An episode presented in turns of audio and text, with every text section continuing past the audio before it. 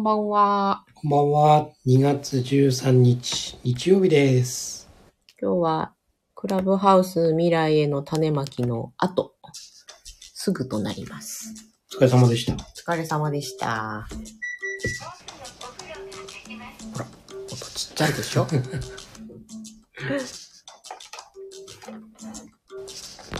今日の未来への種まきは、なぜ今7つの習慣なのかという話でしたけど、はい。深かったですね。まあ、深いよね。うーん。まあ、そういう時代のね、うん。流れっていうのがうん。あるしね。うん。まあ、それはやっぱり国によってもね、うん。また違うだろうし、やっうん。ぱりそういう人口の変化とかね、うん。うん。えー年齢が、の比重とかさ、うん。まあそういうものでこう、流れてくるよね。そうだうね。ん。今日、クラハがリプレイ図残しておけなくて、アーカイブが残らないことになっちゃったんだけど、うん。もったいなかったなとそうだね。思って。うんうん。なんで今7つの習慣が必要かっていうところは、ぜひね、うん。突き詰めていきたいところではあるよね。そうだね。うん、今日、パラダイムの夢を見たんですよ。パラレルワールドの話ね。そう。パラレルワールドの話。うん。本当夢の中で、あ、これ夢だって分かってる夢ね。はいはで、客観的な自分が、その夢を見てるんですよ。はい。で夢の中の自分は、この家族構成は同じなんだけど、あの、もっと質素な暮らしをしており、い。まあ、構成は同じだけど環境が違う、ね。そうそうそううん。で、ギスギスしてて、仲が悪く、私を置いて、えーマスターと娘が出てってしまうという。うん。で、それを見て、ああ、7つの習慣やってればよかったのにって思ってるのね。自分が。すごいよね。すごいよね。もう一つの世界だと。まあそうだよね。うん。確かにこれをやってなければとか、うん。これを知らなかったからとか、うん。まあそういうのはあるかもしれないね。じゃあ、どっかの何かの選択が一つでも違ったらさ、今の自分はないわけじゃない。うんこれってすごいよね。そう。うん。だからそう考えると、なりたいさ、うん。あの、姿というかさ、うん。それをこう、思い描いててさ、うんで、それを思い描いてて、それに向かってさ、こう、歩んだ時に、うん。7つの習慣がうん。目の前にね、うん。ポンと出てきて、で、それを取るのか、うん。もしくは、すっ飛ばしてね、そうだね。いや、これ関係ないし、うん。いうふうにすっ飛ばしたとしたら、うん。違うね。うん。今じゃないこの現実。の方にこそうだね。う、ということを表した夢だったんじゃない？うん。だって人生を大きく大きく変えてる。うん。よっちゃん。さん、初めて来ました。こん。ばん。は。こん。ばん。は。7つの習慣知らないけれど気になる。あ、こん。ばん。は。ありがとうございます。ありがとうございます。7つの習慣というのは、え、なん。だっけ、人生を、なりたい自分に、さっきま、いい感じでまとめてたじゃん。えなり、えじゃないわ。な、なりたい自分になるための7つのステップみたいな。ああ、まあ、言い換えると。そう。あの、人、うん。ね、自分を含めたうん。みんなが、その、なりたいうん。姿にね、うん。えーなることをはい。知る、その7つの習慣っていうね。いろいろ教えて、おー教えられるかどうかはあれですが、まあ、7つのポイントがね、あるんですよね。で一つ目が、主体的になる。はい。主体的になる。その次が、終わりを思い描く。はい。はい。その次が、はい。最優先事項を優先する。はい。ここまでが自分自身を作るための3つの順番ですよね。そうです。で、その次に第4番目が？ウィンウィンを考える。考えるですね。はい。ウィンウィンっていうのは、あなたも勝ち、私も勝ちっていうやつですね。そうです。あなたも私も、両方。そうです。得たい結果を得るっていう。で、5番目が、5番目が、相手を理解し、自分も理解される。まず相手を理解してから自分が理解されると。で、6番目が、相乗効果を作り出す。シナジーですね。そうです。で、このう後ろの6 4、5、6が、周りとのか状態を作るための、いわゆる公的成功。うん、3つのポイントで、でそうです。最後に7個目が、歯を研ぐ。はい。これをずっと、ずっとぐるぐるそうです実ね。行して、1から6をすべて包み込むよううに、んうんこれを繰り返していく。うんまず自分自身ですね。深い。そうなんですよ。まず自分自身をしっかり自分の足で立って、初めて外側のそうだね。社会とか、周りとかに、との関係が作られるっていうことだよね。まあ最初は、生まれたばっかりの時はうん。赤ちゃんでしょ？うんうん。で、それは完全に依存。うん。依存しなければ生きていけないじゃないですうんか。親に依存。うん。うん。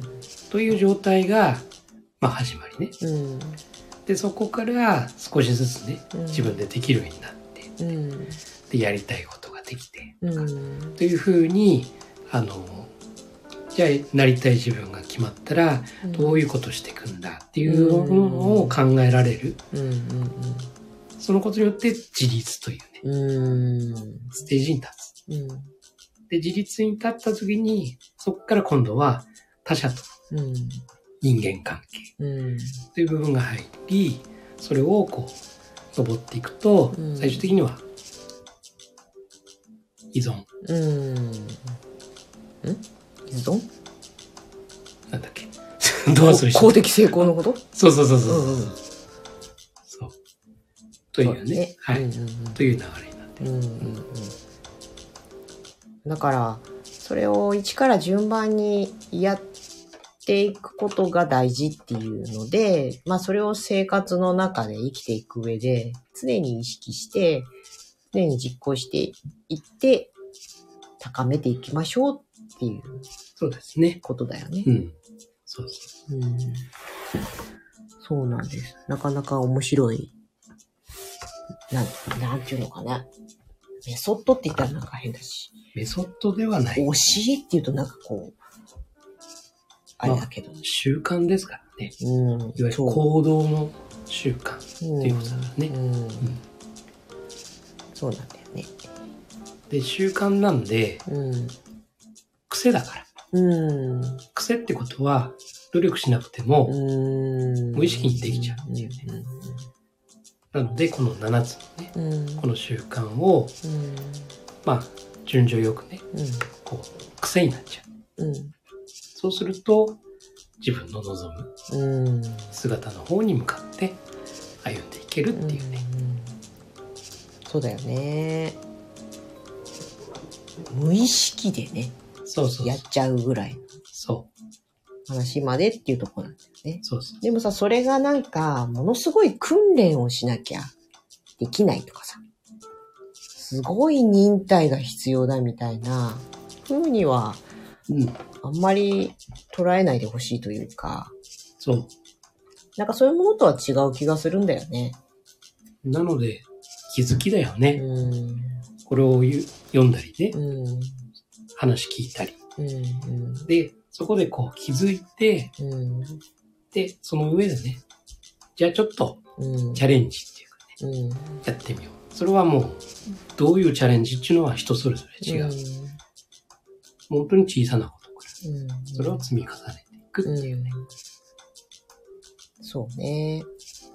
だから、そこで完璧じゃなくてもよくって、こう、行きつ戻りつね、してもいいんだけど、で視点が変わることで、生きやすくなったり、楽になったり。まあ、それが、えっとパラダイムシフトっていう話なんだけどさ。まずはそこを実感してもらえると、すごく進みやすいかなと思うんだよね。うん。やっぱりね、物事のその見方、うん。捉え方？っていうのが非常にみんなね、うん人それぞれ経験をしてきてる中で、うん。これは常識でしょう。うん。これは絶対でしょう。みたいなね。うん。まあそういうパラダイムうん。というものをみんな持ってるんで、うん。それが実はちょっと違う。見え、見方をするとね、うん。全然ものが違って見えるそうだね。ということを知ることうん。うん。というのが大事だよね、まずはね。そうだね。で、見え方が違う人がいるって思うのもさ、納得できるのも大事じゃない？あなたにはこう見えてるんだ、私にはこう見えるんだけどねっていうところで、自分の見えてるものだけが正しいとは限らないとかさ。そうだね。うん。考え方大事ですよね。受け取り上手と課題をきちんと見極めるようになりたいな。うん受け取り上手っていうのはやっぱり、まず相手を理解して、それから理解されるっていうところにつながるよね。共感と。傾聴。あ、共感による傾聴。そうだね。うん課題をきちんと見極められる。そうですね。だ課題っていうのがね。うん。課題っていうのは常々ね、うん。いわゆるその判断とかね、うん。決断とかっていう部分もあるよね。そうだね。あとは夢とかそういうのも。そうだよね。やりたいこととか。うん。まあ終わりを意識する思い描くっていうのとさ、うん。最優先事項を優先するっていうことにつながっていったりするよね。うんそうだね。だから日々本当にいろんな課題はうん。全員あるはず。それがさ、まあさっき言った最優先事項が何なのかっていうところをあまりわからないで、うん。うん。自分の中で整理つかないでやると、あれもこれもっていう。そうだね。そうなんだよね。それで結局中途半端になっちゃったり。そう、見極められないんだよね。うん。そ、一番大事じゃないことに一生懸命になっちゃったりとそうそ追われちゃうんだよう。うね。ん。他人の課題まで。ああ、他人の課題。まで、まあこっちに受け持っちゃうっていうかね。うんそうそうそうね。その、いわゆる第一領域とか第二領域とかって、やることとかを4つのマトリックスで分類して、緊急で重要なことっていうのが第一領域。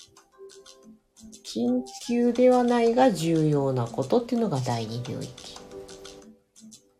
えー、なんだっけ。緊急、だけど重要じゃない。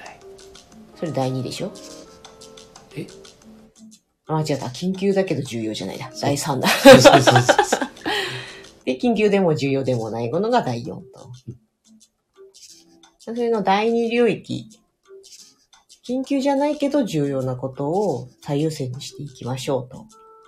いうことなんだよね。そうね。そ何が重要かってところですう。うん。よ。難しいよね。うん。見えてないとさ。うだね分が。そう。まずやっぱり基本的には自分自身を知ることです。うん、うん。自分自身をね。そうね。だからね、幽体離脱とかね、うん。そういう話をちょこちょこしてますけども、やっうん。ぱり自分の中に自分がいるんですよ。うんうんうんで、やっぱり一番ね、この24時間の中で会話してるのは自分とのうん。会話なんですよ。うんうん心の中だけどね。うん。まあ、声に出してる人もいるかもしれない。やっぱり自分とこう会話してるから、うん。自分がどう思ってるのか。うん。だから自分がすごくネガティブな思いを持ってると、うん。そのネガティブな人とずっと喋るわけだから、うん。結果ね、望む姿にはなれる。そうですね。そして結構ネガティブな人は、今それを思い続けてても仕方なくないっていうことも思い続けちゃうんだよ。考え続けちゃうというか。それはね、心の中に自分がいるから、そうそうそうそう。そう常にさ、全問答のようになっちゃって。全部問いかけてくる。うん。そんなことしてもさ、うん。どうせさ、自分なんてさ、って。そうそうそう。で、どうせ失敗するよとか、幸せになれないんだお前はとか、やっぱり、ものすごい自分に対してね、そ締め付けてくるよね。う。ね。このゆる感学びながら癒されます。なんというありがたい。わー めちゃめちゃゆるゆるだから。これが一番のお褒めの言葉ですよ。ねえもう、これ最高です。ありがとうございます。ねえ、ところどころ生活音など入りつつ。そうなんだよね。ね。そう。うん。マイナス、まあ、それ考えても仕方ないやっていうのの、まあ簡単な実例としては、緊張ね。うーん。明日この、あれや、これこれがあるから、ああ、緊張するいうのがさ、うん今緊張しても仕方がないんだ。うんって思ったら、割と乗り越えられるようになったの。私すごい緊張しいで、もううん3日前からお腹痛いみたいなうんところがあったんだけど、緊張しても仕方ないやって。うんでも、ねそう、緊張しちゃうことすらも本当はさ、自分の制御下に置けるはずなんだよ。そうだね。自分の思考なんだから。まるで何か誰かから緊張というさ、何かをこうべちゃってこう、ね、着せられて、脱げないって言ってるわけじゃなくって、その緊張は自ら緊張に持ってってるっていう。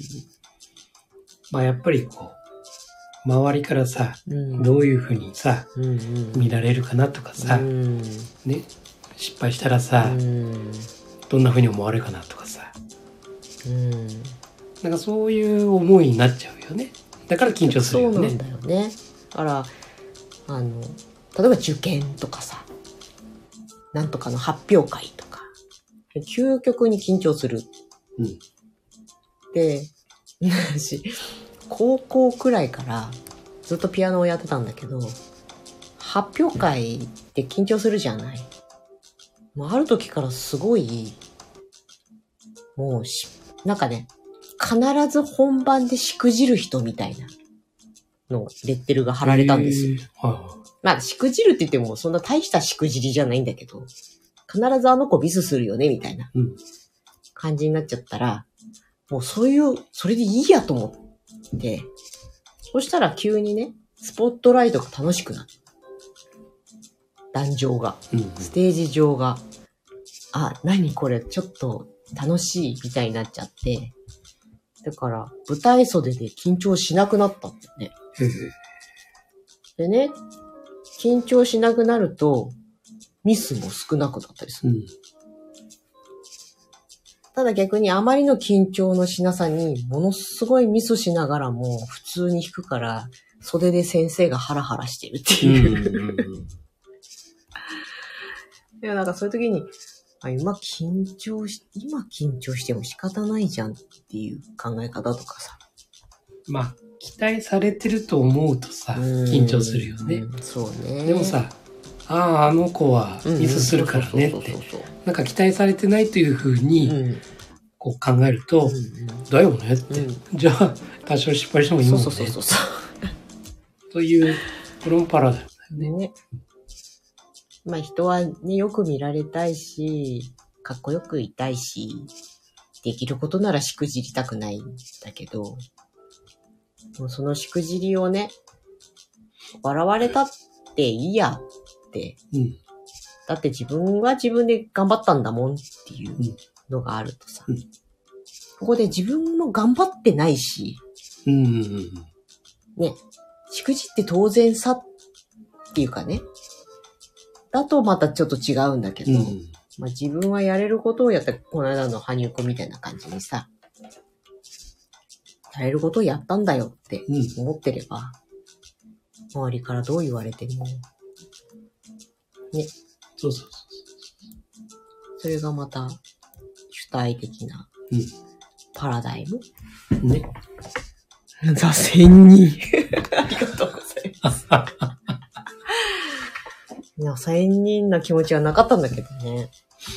でも本当によくうん。お客さんとかに、ね、言われるんだよ。人のこと気にしてないよねって。もう、いや、気にしない。うんまあ、面と向かって言われたらさすがにね、カチンときたりするけど。うんそんな感じです。千人は霞を食べて生きてないですよ。はい。甘いもの食べて生きてます。甘いものを食べて生きて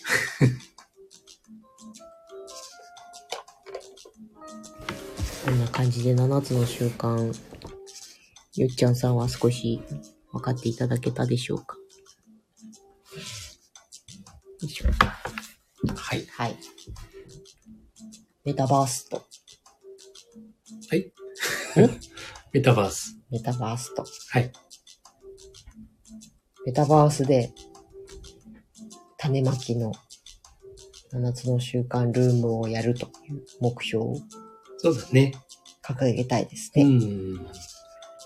そうだね。うん。できますよ。できますでね。きますよ。うん個人的には本当ね、メタバース内でのね、ライブをしたいんですよ。うん。昨日も言ったけど。うん音楽ライブね。絶対、アーティストさんは、ちょっと早いとこ、そちらでも活動できるようなことが良いと思うんです。そうだね。もう本当にメタバースは盛んですよ。うん。なんか、流行り物だからっていうことではないのさ。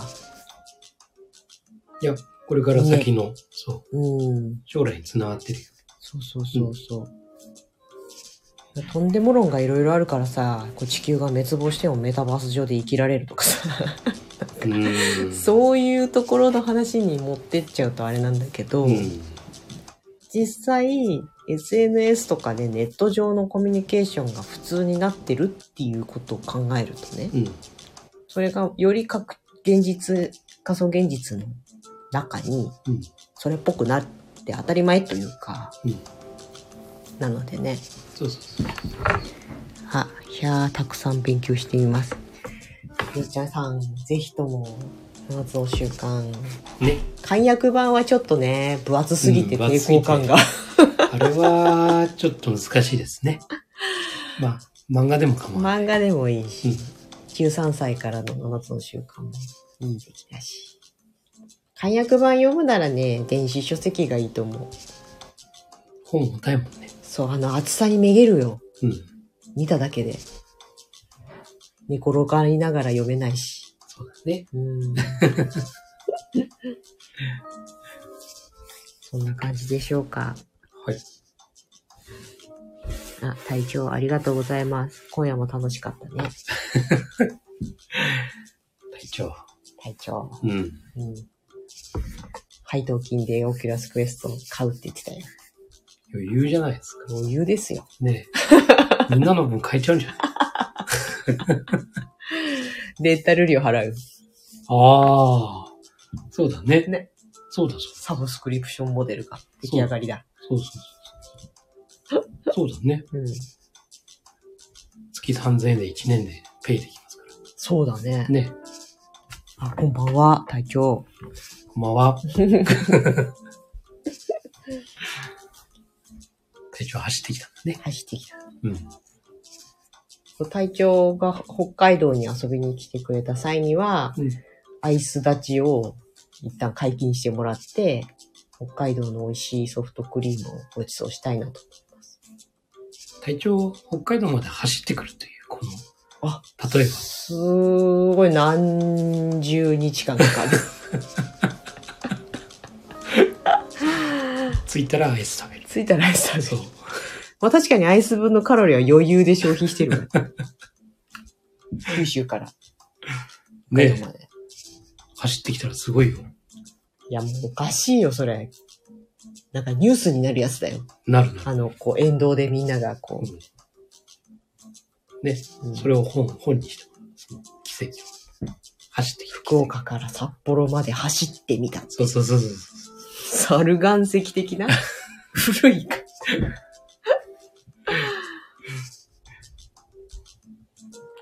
はい、こんなゆるゆるですが、はい。今日もお話ししました。ありこんな。感じにしますか？はい。はい。じゃあ、します。今日は締めの言葉忘れなかったね。え？はい。はいいきます。あなたの人生の主役は？